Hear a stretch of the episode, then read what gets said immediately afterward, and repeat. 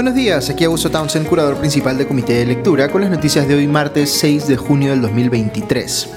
Tras las fuertes críticas que está recibiendo por el manejo de la epidemia del dengue, en el Congreso presentaron finalmente una moción de interpelación contra la ministra de Salud, Rosa Gutiérrez. Se trata de una moción multipartidaria eh, con firmas de hasta 23 congresistas, entre ellos eh, integrantes de Cambio Democrático, Bloque Magisterial, Perú Libre y eh, varios legisladores no agrupados. Uno de ellos, Eduard Málaga, quien, como recordarán, había salido ya a pedir públicamente la renuncia de Gutiérrez, frente a lo cual el primer ministro Alberto Tarola eh, salió más bien a respaldarla, diciendo que, abro comillas, eh, goza de la confianza del gobierno eh, de la presidenta de la República, cierra comillas. Justamente sobre la ministra y el dengue se ha cuestionado la decisión de Gutiérrez de dar por concluido el trabajo de una comisión de expertos que estaba asesorando a su cartera sobre cómo lidiar con el problema de salud pública que está generando esta enfermedad y que había sido nombrado apenas el 16 de mayo. En ese grupo había médicos muy destacados como Eduardo Gotuso, Oscar Ugarte, quien fue ministro de Salud, eh, Ciro Maguiña, entre otros. Es decir, se ha dado por terminada eh, su labor pidiéndole solo que emitan un informe en 15 días, pese a que según el propio gobierno seguimos en emergencia, la cual se ha extendido oficialmente por 120 días desde el 25 de mayo. Eh, los están tratando como si su nombramiento hubiese sido pues un saludo a la bandera, a estos expertos me refiero. Pensaría uno que la ministra no quiere tener la presión de ellos eh, diciéndole eh, qué es lo que debe hacer, estando ella pues ya en un lío político grande por lo que no está haciendo o lo que está haciendo mal. Otra ministra que ha salido a defender lo indefendible es la eh, titular de Cultura, Leslie Urtiaga, quien no solo está tratando de justificar eh, eh, el porqué del nombramiento de la ex directora de Imagen y Comunicaciones, Dina Boluarte, Ninoshka Chadín, como presidenta del Instituto de Radio y Televisión del Perú, el IRTP, diciendo que entre comillas cumple con todos los requisitos, eh, sino que ha eh, tenido que salir a defender más puntualmente una eh, primera medida que se ha tomado luego de este nombramiento, que ha dispuesto que los periodistas de TV Perú, el canal del Estado, controlado pues por IRTP, no ingresen a Palacio de Gobierno a hacerle preguntas a la presidenta. Es decir, literalmente está justificando aquí Urtiaga la censura previa de los propios periodistas del canal del Estado. Solo atinado a decir en un evento público, mientras se escabullía de los periodistas, que, abro comillas, siempre es bueno los cambios, siempre como profesionales va a haber cambios, cierro comillas. Eh, en cuestión de días ya el gobierno hizo evidente pues cómo quiere manejar las cosas ahora que ha conseguido control de los medios de comunicación del Estado, vale decir, sometiéndolos a la defensa de los intereses político-partidarios del gobierno de turno.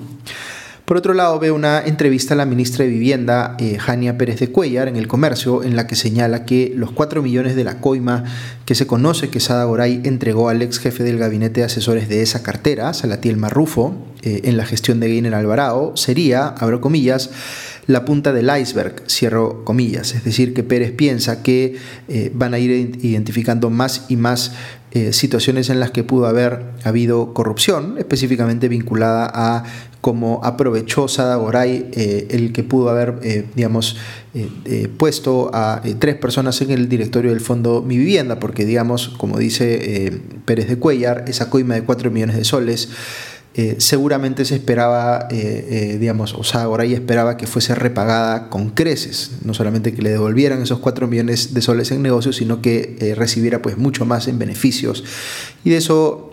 hay todavía pues una investigación pendiente a cómo, por ejemplo, las decisiones de la Superintendencia de Bienes Nacionales también benefició, digamos, a los negocios de Sadagoray. Ahora, también está comentando la ministra Pérez de Cuellar sobre contratos que tienen que ver con otras empresas u otros consorcios. De hecho, su gestión anuló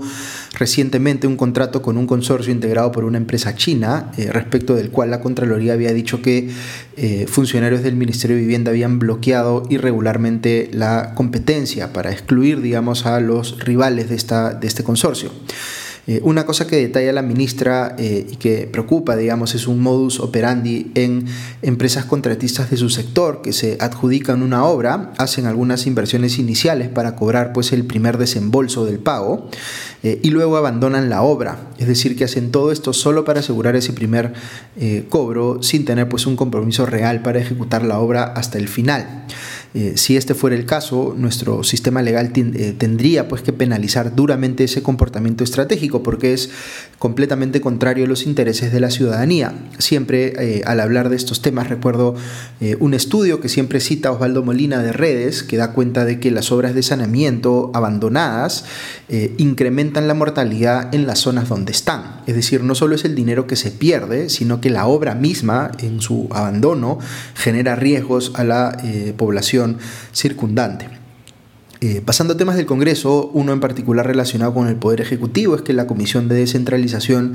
eh, ha aprobado un proyecto de ley que obliga al Consejo de Ministros a publicar las agendas y actas de sus sesiones. El gobierno eh, se ha opuesto a este proyecto de ley porque dice que al exigir algo así, el Congreso está violando la separación de poderes e inmiscuyéndose en temas propios del Ejecutivo. De hecho, ya había aprobado el Pleno este proyecto, pero volvió a comisión tras ser observado por el gobierno. Eh, yo no veo que la crítica del gobierno en este caso sea válida. Creo que es razonable pedirle al Ejecutivo más transparencia, sobre todo viniendo de una gestión como la de Pedro Castillo, eh, inmediatamente antecesora a la actual. Eh, pero poniendo pues un estándar que el propio Congreso esté dispuesto también a cumplir. siempre puede haber excepciones, como en temas de seguridad nacional, pero en general es bueno que haya mayor transparencia en cómo toma decisiones el gobierno. Ok, ayer hubo una sesión de la Comisión de Ética del Congreso y avanzaron ciertas cosas. Por ejemplo, se ha dispuesto a iniciar una eh, investigación preliminar contra Edgar Tello del bloque magisterial, el eh, enésimo congresista acusado de, entre comillas, eh, mochasueldos, y contra Digna Calle de, Perú, de, Podemos Perú, la congresista que se mandó a mudar a Estados Unidos. Dicho sea de paso, esta última todavía no explica por qué ha pasado cuatro meses en ese país siendo congresista en funciones. Deberían pues revocarle la licencia que le dieron y pedirle que vuelva de inmediato. Hay otro caso que se ha hecho conocido y que involucra al congresista también de Podemos Perú, José Elías Ábalos, eh, quien en un lapso de dos años ha estado en el extranjero 150 días, es decir, la quinta parte de su eh, tiempo trabajando como congresista se la ha pasado fuera del país. ¿Qué hace este congresista tanto tiempo en el extranjero? Eh, de hecho, al igual que Calle, también saca provecho pues, de esta posibilidad de votar en el Pleno de forma remota o digitalmente. Eh, fíjense que, por ejemplo, entre finales del 2021 e inicios del 2022 tuvo un viaje de 50 días a Estados Unidos. En fin, injustificable. Volviendo a la Comisión de Ética, esta también aprobó iniciarle investigación a la eh, congresista de APP, María Acuña, por otro caso de, entre comillas, mochasueldos. Eh, de igual modo, se aprobó un informe que recomienda amonestar públicamente al congresista de Fuerza Popular, Juan Carlos Lizarzaburu, por eh, ridiculizar la bandera conocida como la huifala, aquella vez que la comparó con un mantel de chifa. Eh, la Subcomisión de Acusaciones Constitucionales, entre tanto, verá hoy la denuncia contra Boluarte eh, y varios ministros y exministros por homicidio calificado y lesiones, es decir, la que les atribuye responsabilidad por las muertes ocurridas durante las protestas recientes. También está en agenda ver la denuncia contra la fiscal suprema Zoraida Ábalos y otra contra el Contralor General Nelson Schack. Vinculado a la denuncia contra Boluarte, veo que el jefe del Comando Conjunto, Manuel Gómez de la Torre, estaba citado a declarar ante la Fiscalía y no fue. Es la segunda vez que pide reprogramar, según leo en La República. Eh, un último tema del plano local sobre el proyecto de ley del congresista de Renovación Popular Jorge Montoya, que propone denunciar, es decir, salirnos de la eh, Convención Interamericana de Derechos Humanos, también llamada Pacto de San José. Veo que incluso abogados constitucionalistas con posiciones políticamente conservadoras, es decir, más cercanas a las de Montoya, eh, están saliendo a criticar su propuesta, entre ellos el expresidente del Tribunal Constitucional, Ernesto Blume, quien eh, dijo al respecto, abro comillas, creo que es un error, voy a usar un término un poco duro, un error monumental, eh, pretender que el Perú en el siglo XXI se retire de la Convención Americana de Derechos Humanos, cierra comillas. Eh, agregó Blume en entrevista con RPP que la existencia de un sistema de protección supranacional de derechos es una conquista de la humanidad tras barbaries como la de las guerras mundiales del siglo XX.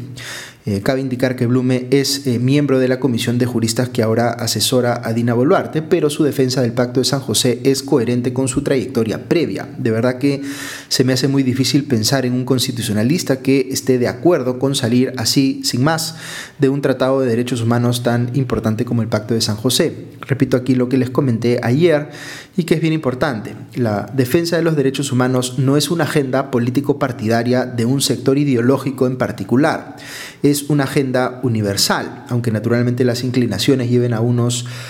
a concentrarse más en ciertos derechos que en otros, y eso tiene que ver obviamente con las diferencias ideológicas.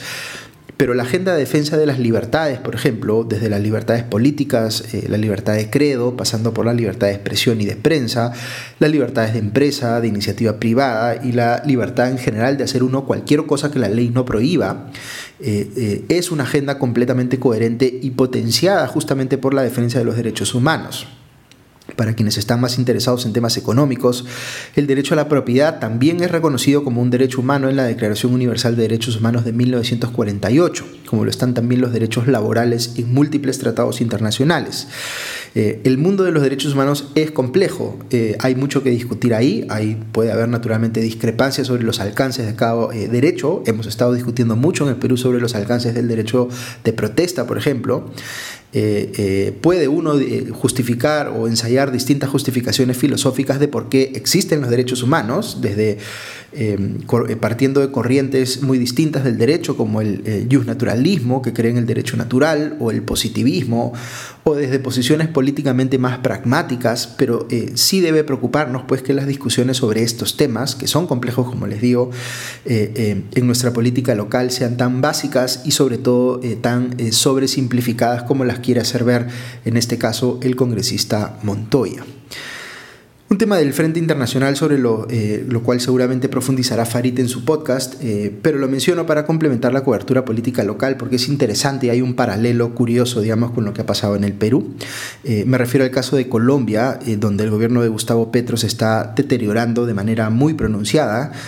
casi como lo hizo el de Pedro Castillo. Han aparecido audios de una persona muy cercana a Petro en la campaña presidencial, que luego fue nombrado embajador en Venezuela, un sujeto de nombre Armando Benedetti, que ha pasado por varias tiendas políticas, incluso ha sido uribista, eh, un tránsfuga, como le llamaríamos eh, aquí, que parece haber estado pues, siempre buscando eh, estar cerca del poder pues eh, sucede que este señor tenía una relación muy estrecha con Laura Sarabia, la jefa del gabinete de Petro, eh, quien había sido además su secretaria personal, de Benedetti me refiero. Al parecer, este último estaba fastidiado porque Petro no le daba un puesto de mayor relevancia o de mayor poder en su gobierno, él quería ser ministro, y Sarabia, por su parte, se había metido en un lío con una empleada de su casa a la que le hizo pasar por un polígrafo tras eh, acusarla de, haber, eh, de haberse robado dinero suyo, lo que generaba la suspicacia además de por qué tenía Sarabia dinero en efectivo en su casa, como si éste pudiera tener pues, un origen ilícito. Eh, en fin, se empezaba a generar polémica en torno a estos dos personajes y justo ahí aparecen estos audios donde se le escucha conversar a ambos airadamente y Benedetti le dice a Sarabia, abro comillas, Laura, nos hundimos todos, nos acabamos todos, nos vamos presos con tanta mierda que yo sé que yo sé, pues nos jodemos todos, si ustedes me joden a mí, yo los jodo a ustedes, cierro comillas. Eh, no menciona más detalles, pero da a entender Benedetti que eh, en estos audios que tiene información incriminadora de Petro y se piensa que puede estar relacionada a financiamiento ilegal de su campaña presidencial. Em, por lo cual el Consejo Nacional Electoral ya le ha abierto una investigación a, eh, a, Petro y ha citado justamente a Benedetti y Sarabia para que declaren y se esclarezca si, por ejemplo, hay vinculación entre ese financiamiento y, por ejemplo, el narcotráfico. El viernes pasado, Petro apartó a ambos personajes del gobierno, como queriendo pues cortar la crisis. Eh, Benedetti dice que los audios han sido manipulados. Eh, esto también ha generado la pregunta de quién y cómo grabó a Benedetti. Estaba pues su teléfono eh, interceptado ilegalmente, es lo que se preguntan algunos, eh, y en medio de todos estos escándalos, y parece pues que no pasa una semana sin que a Petro le estalle un lío grande en algún lado, se ha fumado cualquier pretensión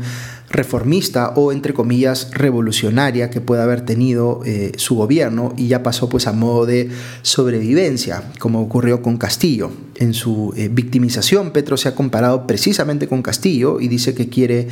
eh, o quieren evitar que él presente entre comillas una terna contra la impunidad para cambiar al fiscal general de quien ustedes recordarán Petro se refirió inconstitucionalmente hace poco diciendo que debía verlo a él como su jefe como si el presidente fuese el jefe del fiscal, lo cual eh, no es verdad.